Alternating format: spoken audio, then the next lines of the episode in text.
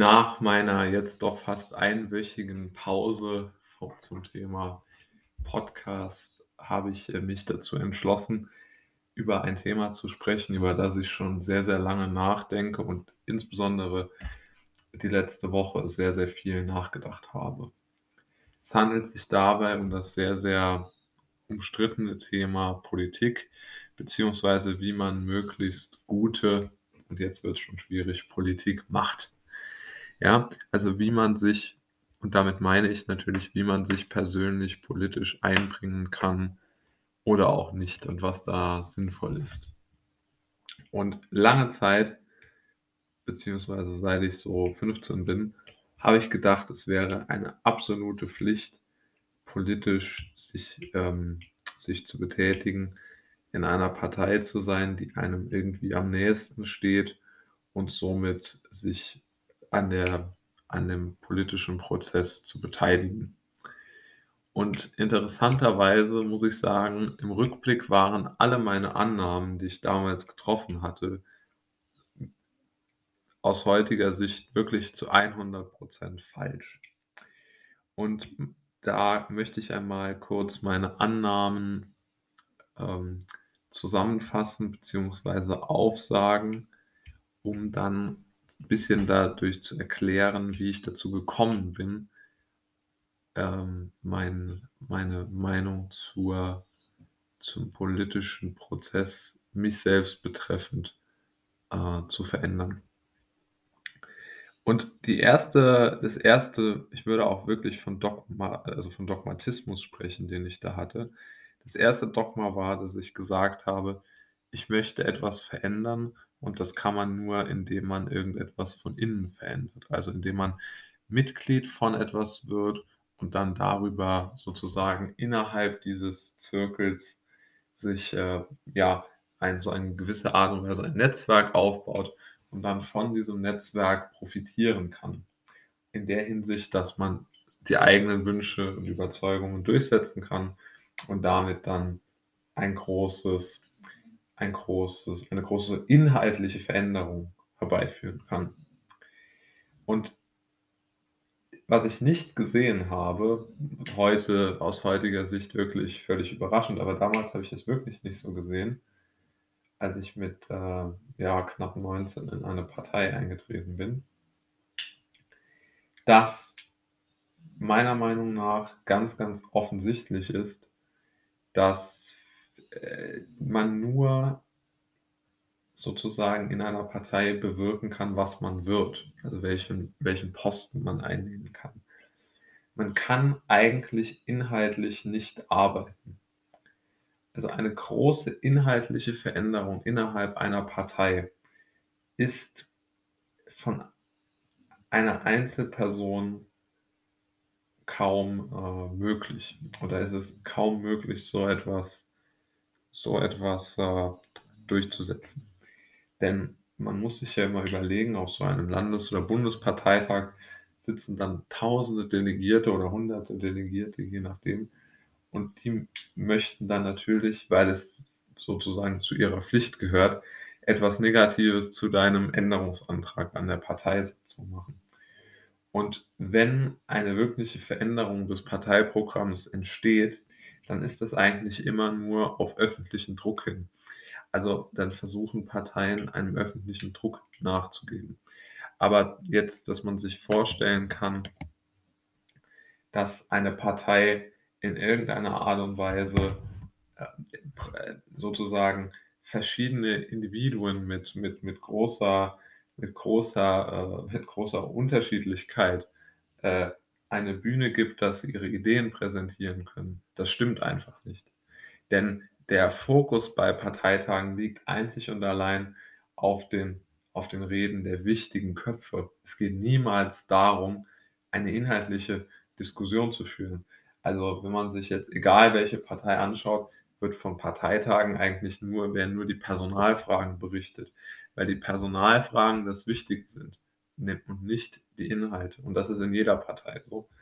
Und das ist auch ganz klar, warum das so ist, weil man halt auf, aufgrund der inneren, der inneren Doc oder der inneren Struktur dieser, dieser, dieser Parteien ähm, gar keine gar keine Veränderung vornehmen kann. Also, der erste Denkfehler, den ich auf jeden Fall gemacht habe, war der Glaube, dass man Parteien von innen heraus inhaltlich verändern könnte oder inhaltlich sich einbringen könnte, nur mal um das neutraler zu formulieren. Der zweite Denkfehler, den ich gemacht habe, der war eigentlich noch schlimmer. Da habe ich nämlich gedacht, man könnte sozusagen erwarten, dass eine Partei äh, bei ihrer Grundausrichtung bleibt, egal was kommt. Und auch da äh, wurde ich eines Besseren belehrt, nämlich es geht darum, man kann heute, wenn man sagt, eine Partei steht zum Beispiel für möglichst große individuelle Freiheiten. Und dann kommen aber verschiedene, ich würde das einfach mal so neutral benennen, Szenarien. Und diese Szenarien führen dann in der öffentlichen Wahrnehmung, sagen wir mal grob gesagt, in allen möglichen ja, Talkrunden und Tageszeitungen und was weiß ich nicht alles, kommt es dann zu einer sozusagen gegen, also zu einer, praktisch zu einer Opposition zur Freiheit. Und dann versucht diese für die Freiheit eigentlich stehende Partei nicht etwa die Freiheit zu verteidigen, sondern sie versucht sich anzupassen an, den, ähm, an das, was gesagt wird in der öffentlichen Meinung und versucht dort nicht großartig den, den Kopf äh, rauszustrecken, um erkannt zu werden, sondern versucht sich so ein bisschen dem Ganzen unterzuordnen. Und hier kann man wirklich sehen, an diesem abstrakten Beispiel, dass Werte für Parteien nicht so, nicht so wichtig sind, weil es wirklich darum geht, das korrespondiert dann mit dem ersten Punkt, es geht einfach nur darum, ähm, äh, inhaltliche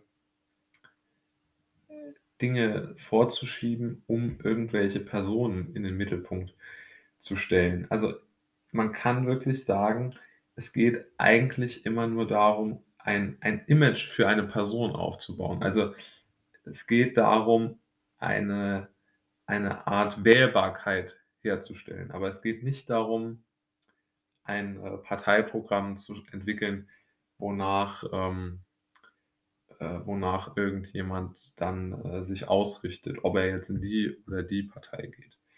Und das ist das Problem, würde ich sagen. Das das größte Problem wirklich, dass man als Einzelperson gar nichts, ähm oder als Einzelperson kann man in der Politik eigentlich nicht existieren. Das gibt es nicht. Es gibt dort keine Individuen.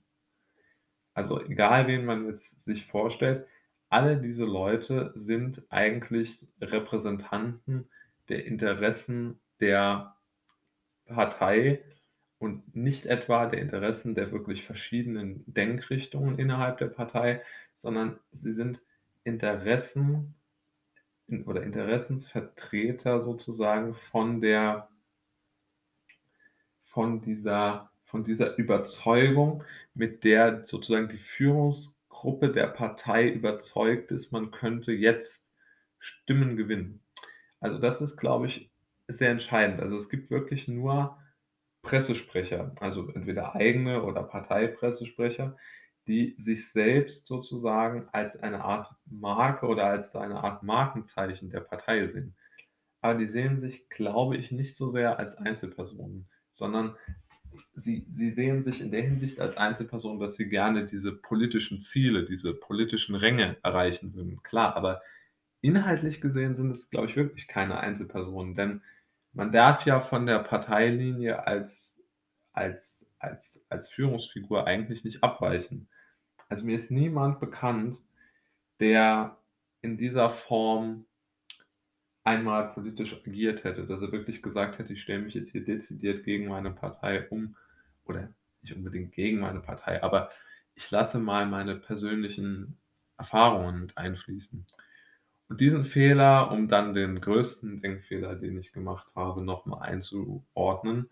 Der größte Denkfehler, den ich gemacht habe, war diese Art ähm, Parteischlagworte äh, oder Parteiparolen weiter äh, zu, zu, zu geben. Also zum Beispiel eine ähm, äh, dieser Parolen oder eine dieser wenig äh, wenig äh, intelligenten Aussprüche war immer sowas wie, äh, ja, paraphrasiert jetzt, jeder ist seines Glückes Schmied und sowas.